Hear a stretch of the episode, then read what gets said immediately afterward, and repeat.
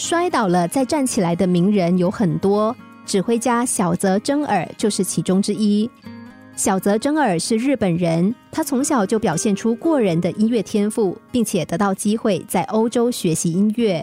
他少年得志，拿过大大小小的音乐奖项。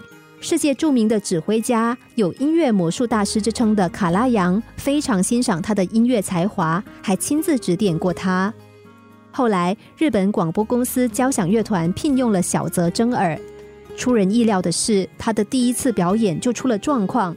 当他出现在表演现场的时候，他发现他是唯一到场的乐团成员，其他的成员因为对他不服气，集体罢演了。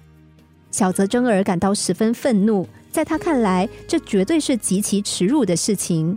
好在他并没有灰心丧志，他从空无一人的舞台上走下来，在心里面暗暗下决心说：“以前能够做好，凭什么现在不行了呢？我一定可以做到的。”之后，充满雄心壮志的小泽征尔去了美国，在那里，他继续学习音乐指挥技艺，还先后担任了多个乐团的音乐指挥。这些经历丰富了他的阅历和经验，也让他的现场指挥越发的个性鲜明，指挥技艺越来越精湛。西方媒体称他为当今世界著名指挥家。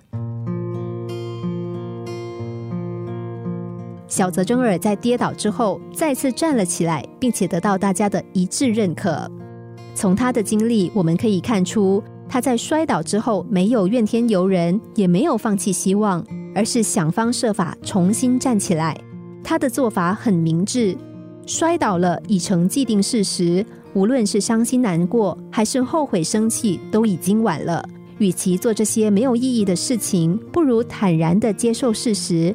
然后寻找重新站起来的方式，这样才能够起死回生，实现事业的第二春。